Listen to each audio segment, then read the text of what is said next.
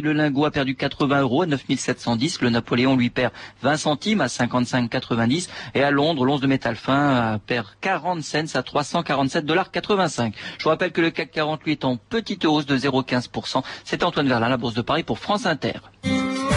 La bourse en temps réel, tous les cours, les indices et les marchés sur votre Minitel 3615 France Inter, rubrique bourse. Ou sur votre téléphone au 0892 68 10 33, 34 centimes d'euros la minute.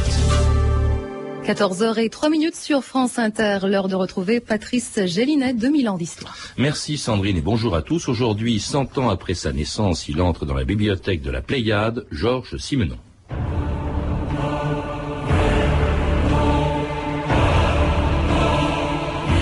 Je tiens Simenon pour un grand romancier, le plus grand peut-être, et le plus vraiment romancier que nous ayons eu en littérature française aujourd'hui. André Gide.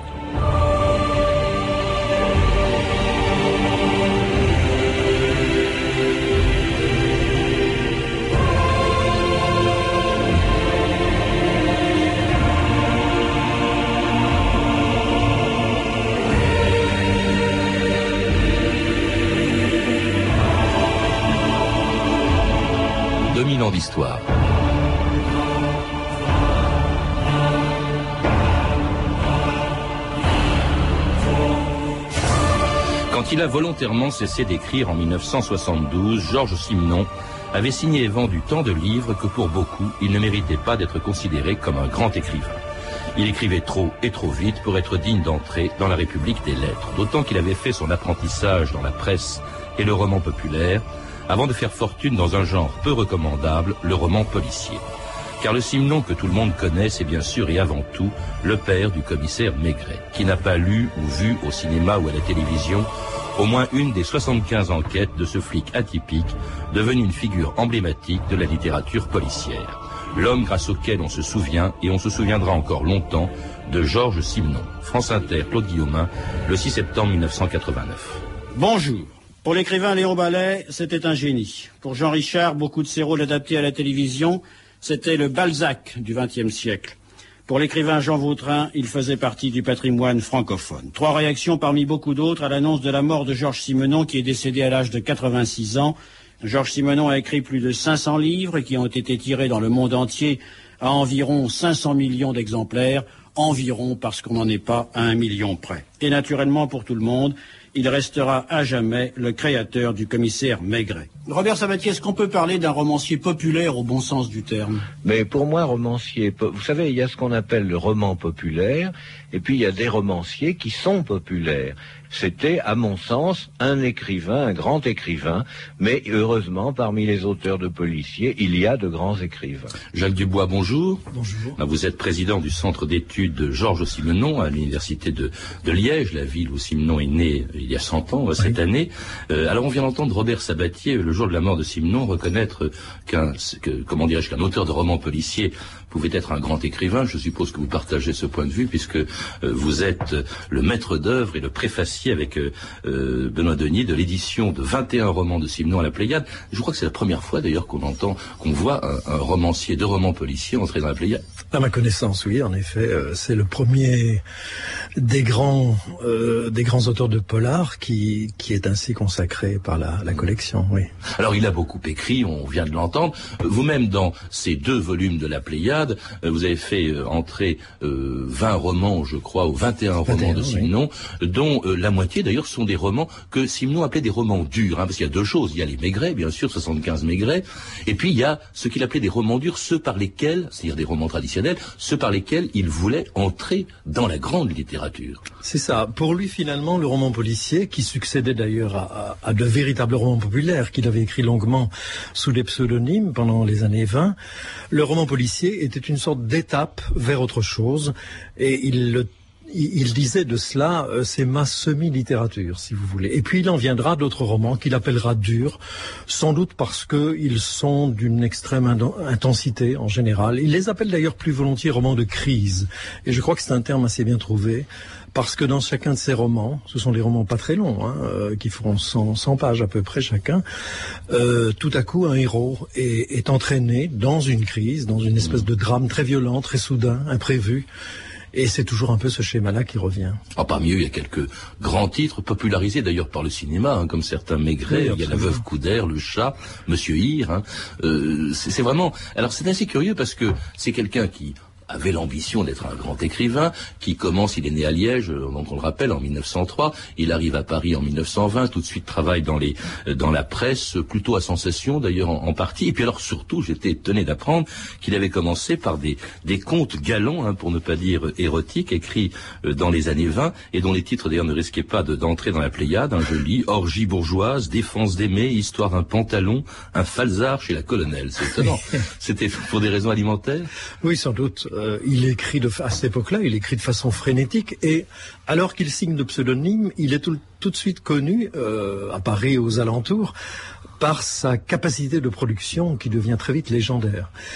Et mais ça, c'est à la fois pour. Il disait, euh, c'est mon atelier. Je me prépare, je me prépare à faire mieux, mais en même temps, très vite, il gagne beaucoup d'argent. Et c'est très frappant. Et il va vivre d'ailleurs euh, de, de, de façon fastueuse. Et sous le pseudonyme donc, de Georges Sim hein, au début. Georges Sim, Christian Bruls, enfin il y en a, il y en a une cinquantaine. Puis là, avec la réputation, vous le disiez, d'être d'écrire tellement vite et tellement de, de livres, de petits romans à l'époque, qu'il il est devenu presque un phénomène de foire. Hein. Je crois que le directeur de Paris Matin, pour lancé son journal, qui était nouveau, a voulu faire un coup de pub et a proposé à Simon tout simplement d'être en public, devant un public, dans une cage de verre, enfermé pendant une semaine, c'est ça, pour écrire un, roman. Ça devait se passer boulevard Saint-Michel. Euh, il aurait fait ça en huit jours, en effet, sous, sous le regard du public et des passants. Et puis je crois que ce directeur s'est un peu affolé du succès de son idée. Il s'appelait Merle mmh. et il a fait marche arrière. Mais ce qui est drôle dans l'histoire, c'est que Beaucoup, par après, par la suite, ont prétendu avoir vu Simon écrivant son roman dans la cage de verre alors qu'il euh, ne s'est rien passé. Est-ce que ce n'est pas ça qui explique un peu, au fond, le mépris qu'auront plus tard certains grands écrivains disant mais Simon, c'est un, rigolo. Oui, ça a joué, c'est-à-dire qu'il a toujours été un peu soucieux. C'est un, un, personnage très médiatique, il faut le dire, à, une époque où ce terme n'avait pas encore tout son sens. Euh, il fait des coups, il aime bien se faire remarquer, il y a cette liaison avec Joséphine Baker, enfin... Euh, il y a euh, des, reportages un peu scandaleux, etc. C'est un homme, alors que physiquement et par tout son comportement, il a quelque chose de petit bourgeois, si vous voulez, mais par ailleurs, euh, il sera toujours un peu ce, phénomène. On dira très tôt le phénomène Simon. Cela dit, Jacques Dubois, le véritable Simon, hein, celui que l'on connaît, il apparaît euh, à peu près en 1931 avec un personnage qui va faire sa fortune et celle de son éditeur, Fayard. Oh, police secours. Ici, commissaire Maigret, passez-moi l'état-major. Tu as des ennuis Qu'est-ce qui ne va pas Il a remis ça. Et rien Rien. On a interrogé des dizaines de types, même un boucher. Mais enfin, je crois qu'il est innocent. Alors moi, je me souhaite tromper, c'est encore possible. Après tout, il n'y a peut-être pas que pour les cafetières que j'ai vu le coup d'œil. Oh, je suis fatigué, Louise. Fatigué. Je te jure, ce sent la retraite.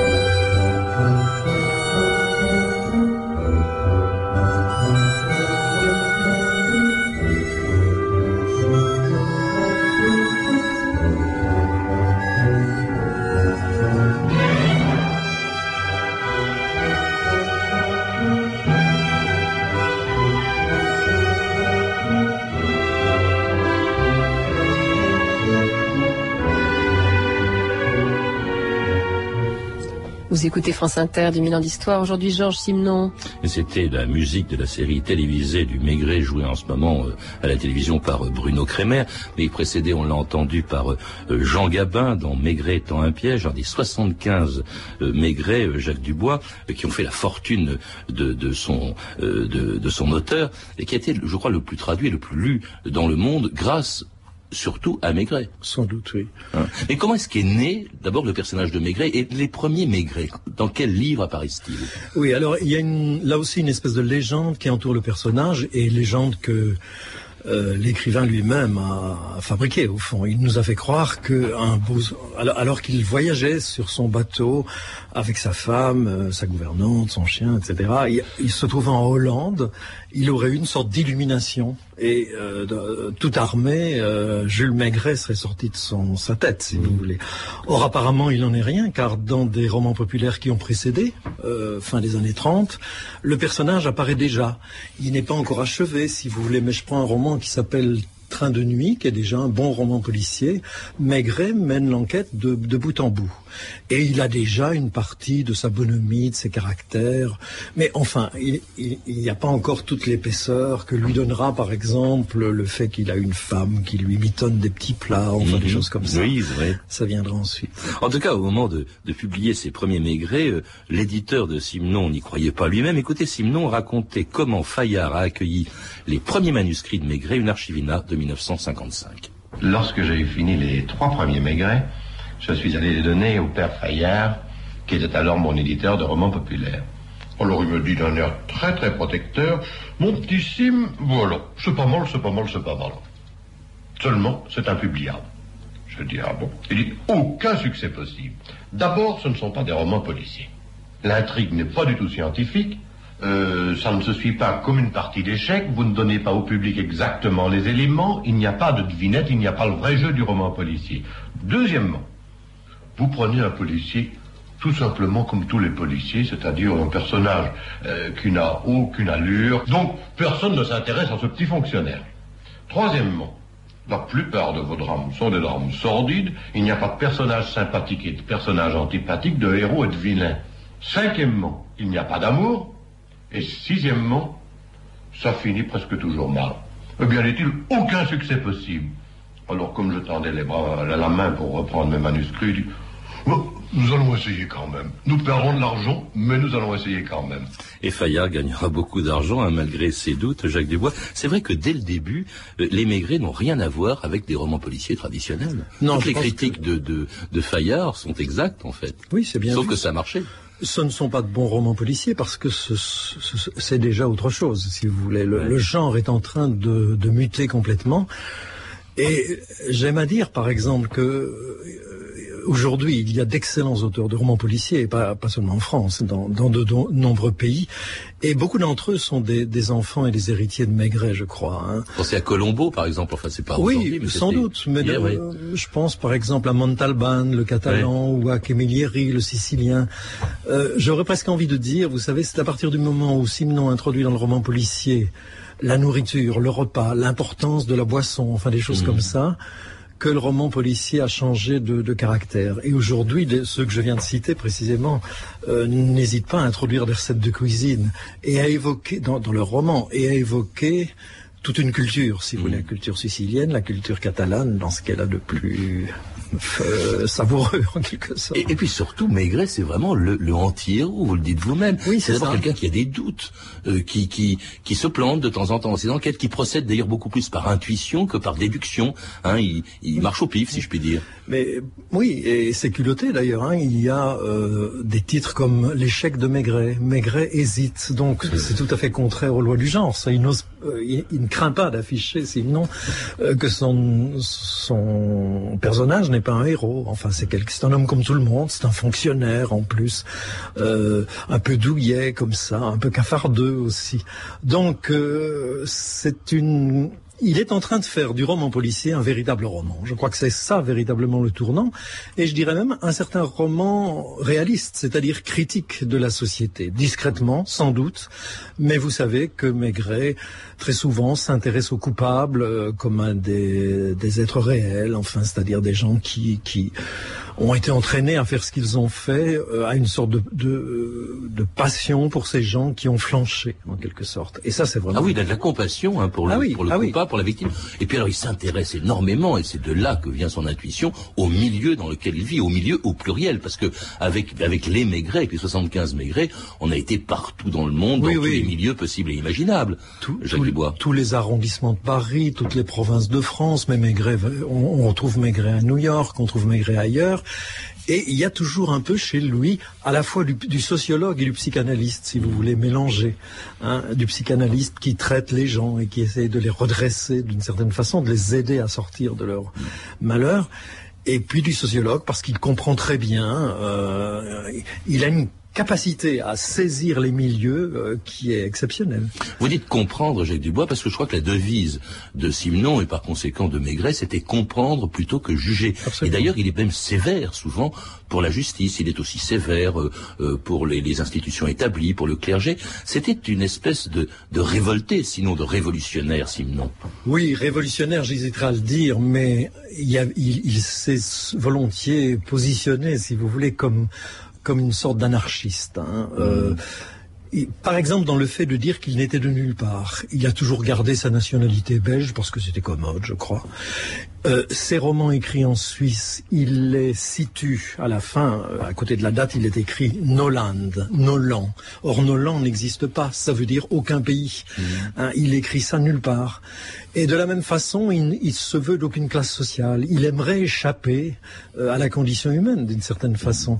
Et c'est très étonnant ça. Il, est aussi, il déteste la politique, enfin, ou, plutôt les politiciens. Euh, il n'aime pas du tout le général de Gaulle. Ah On ne sait pas trop pourquoi, mais il, n'en dit que, que, du mal, à vrai dire.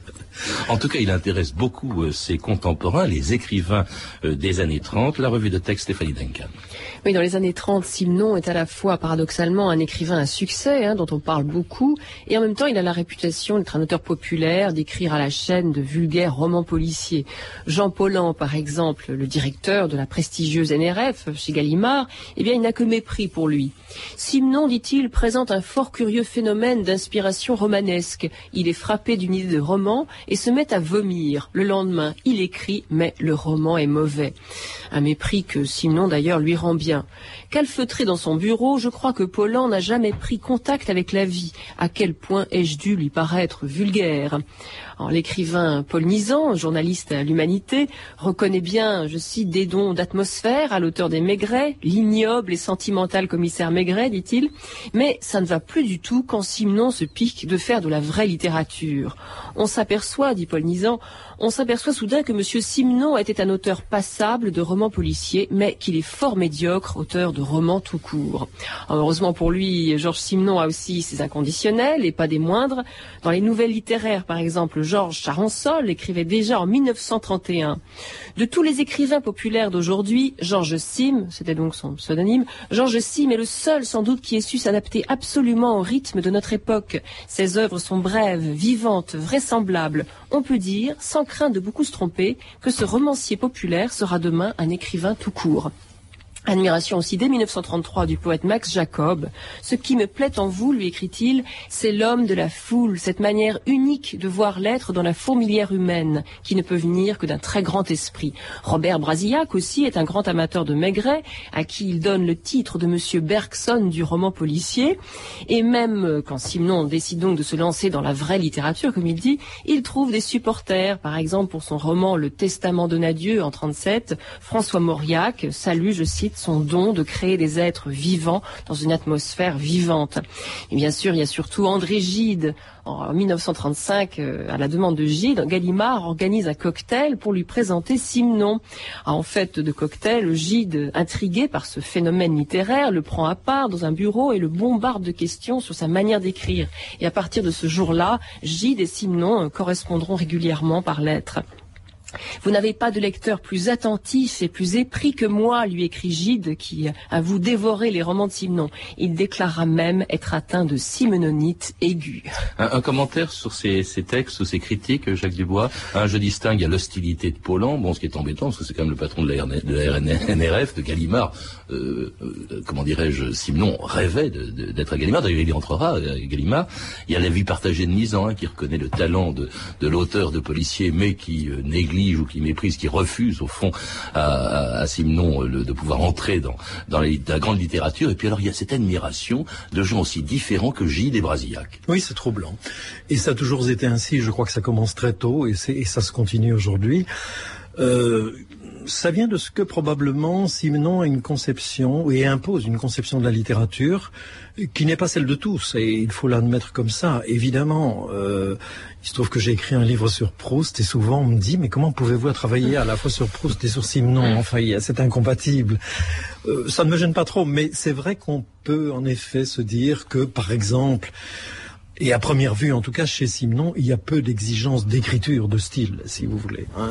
Il, s'était forcé, écrivant vite, il a choisi d'écrire je dirais d'une manière assez transparente, comme ça, assez efficace, assez directe. Ça ne peut pas satisfaire les gens qui sont très sensibles au travail de la langue. Mais c'est une littérature euh, à part entière.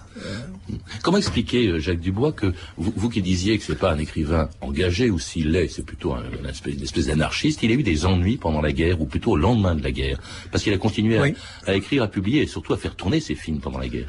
Mais ce que j'aperçois le mieux dans toute cette histoire qui est assez embrouillée, c'est que Simon, c'est toujours, c'est un homme assez paradoxal. Je dirais que c'est un, un égoïste altruiste, si vous voulez. Il est égoïste quant à sa personne, c'est-à-dire, il sait toujours comporté comme il l'entendait, insoucieux de ce qui se passait autour de lui. Et par exemple, la guerre, il la traverse euh, comme si euh, les peuples euh, soumis ne souffraient pas, en quelque sorte, et comme s'il n'y avait pas à côté de chez lui des gens qui, qui manquaient de, de, nourriture, enfin des choses comme ça. Pourtant, il est très observateur, justement. Il oui, va puiser mais chez les gens. C'est un homme seul. Hein. Oui. C'est un homme seul, très, très. Mais altruiste alors justement par l'attention qu'il peut porter aux autres, mais qui est une attention distincte, distante et qui est l'attention du, grand créateur, du grand romancier. Et voilà. Et donc pendant la guerre, euh, il va se comporter, à mon avis, de cette façon extrêmement égoïste. Il va, parce qu'il est toujours très intéressé et soucieux de faire valoir ses droits, euh, vendre les droits d'adaptation de ses maigrets à la Continentale, qui est la seule société cinématographique d'ailleurs euh, encore en activité en France et qui est de sous tutelle de l'Allemagne, sous tutelle allemande. Et qui est allemande. Mais... Ce n'est pas très sympathique. Il n'est d'ailleurs pas le seul à se compromettre dans cette affaire-là. Ne citons pas d'autres noms, mais il l'a fait et à mon avis, il l'a fait comme ça euh, parce que parce qu'il s'en fout d'une certaine manière. Cela dit, moi je ne trouve pas cet épisode très admirable, mais enfin, euh, il n'y a pas de quoi le pendre. Non, il n'y avait pas de quoi le pendre non plus. ça ne l'a pas empêché de, de, se tirer et de se retrouver aux États-Unis. Oui, pendant cinq ans, je crois. il euh, pendant dix ans. Dix ans, pardon. Dix ans. Dix ans d'outre-Atlantique. Oui. Et de continuer donc à y inventer les nombreux personnages. Oui. Il y en a dix mille. Et écoutez comment Simon expliquait comment il inventait ces personnages, une archivina de 1955. En ce moment-là, j'écris ça, c'est ma seule petite superstition sur une enveloppe jaune. C'est ma seule petite superstition des grandes enveloppes commerciales jaunes. J'écris le nom, ensuite son âge, euh, son numéro de téléphone, son adresse, euh, son père, l'âge de son père, s'il est mort ou non, sa mère, euh, ses enfants, sa femme, ses amis. Et même souvent, je dessine, comme ça je crayonne un petit plan de sa maison. Parce que je dois savoir si en entrant chez lui, il pousse la porte à gauche ou s'il la porte à droite. Il faut que sa maison existe entièrement dans ma tête. Et ça devient ma maison. Et je me dis, bon, étant donné cet homme, étant donné l'endroit où il habite, le climat dans lequel il est, que peut-il lui arriver qui l'oblige à aller au bout de lui-même? De même que vous poussez quelquefois un scarabée qui marche tout doucement pour voir s'il va se mettre à courir ou bien s'il va s'enterrer. Vous savez exactement la même chose. Ça, c'est le premier chapitre. Et alors, dès ce moment-là, je suis ce personnage-là. Je suis en même temps tous les autres personnages autour de lui. Et à mesure que le roman avance, jour par jour, je vis la vie de mon bonhomme, et j'inscris, je crée les autres personnages, j'inscris en cours de route les noms des nouveaux personnages qui interviennent. C'est intéressant, c'était Simon expliquant comment il choisissait ses personnages. Il ne fait pas que les choisir ou les inventer, Jacques Dubois. Il, il, il, il, partage leur vie, il se met dans leur peau. Vous dites même dans la préface du premier volume de la Pléiade, euh, qui vient de sortir avec des œuvres de Simon, vous dites qu'il entre à l'époque dans une espèce de transe. C'est ça. Quand il écrit un livre. Oui, les, conditions d'écriture qu'il s'est créées et qu'il n'a pas cessé de, de reproduire autour, tout au long de sa vie sont très étranges. C'est-à-dire que lui qui était un homme finalement assez paisible, travaillant quand il le voulait bien, enfin des choses comme ça, tout à coup, pendant 8-10 jours, c'est variable, mais à peu près cette durée-là, euh, s'enfermait, interdisait qu'on approche, se mettait à, boire force café, enfin des choses comme ça, et surtout euh, dans un, climat de transe. Il était comme possédé, si vous voulez, et il a volontiers dit que au, au, terme de ce parcours, il avait perdu plusieurs kilos, il était parfois pris de vomissements, il était dans un état de mal-être, et il lui fallait du temps après pour se ressaisir.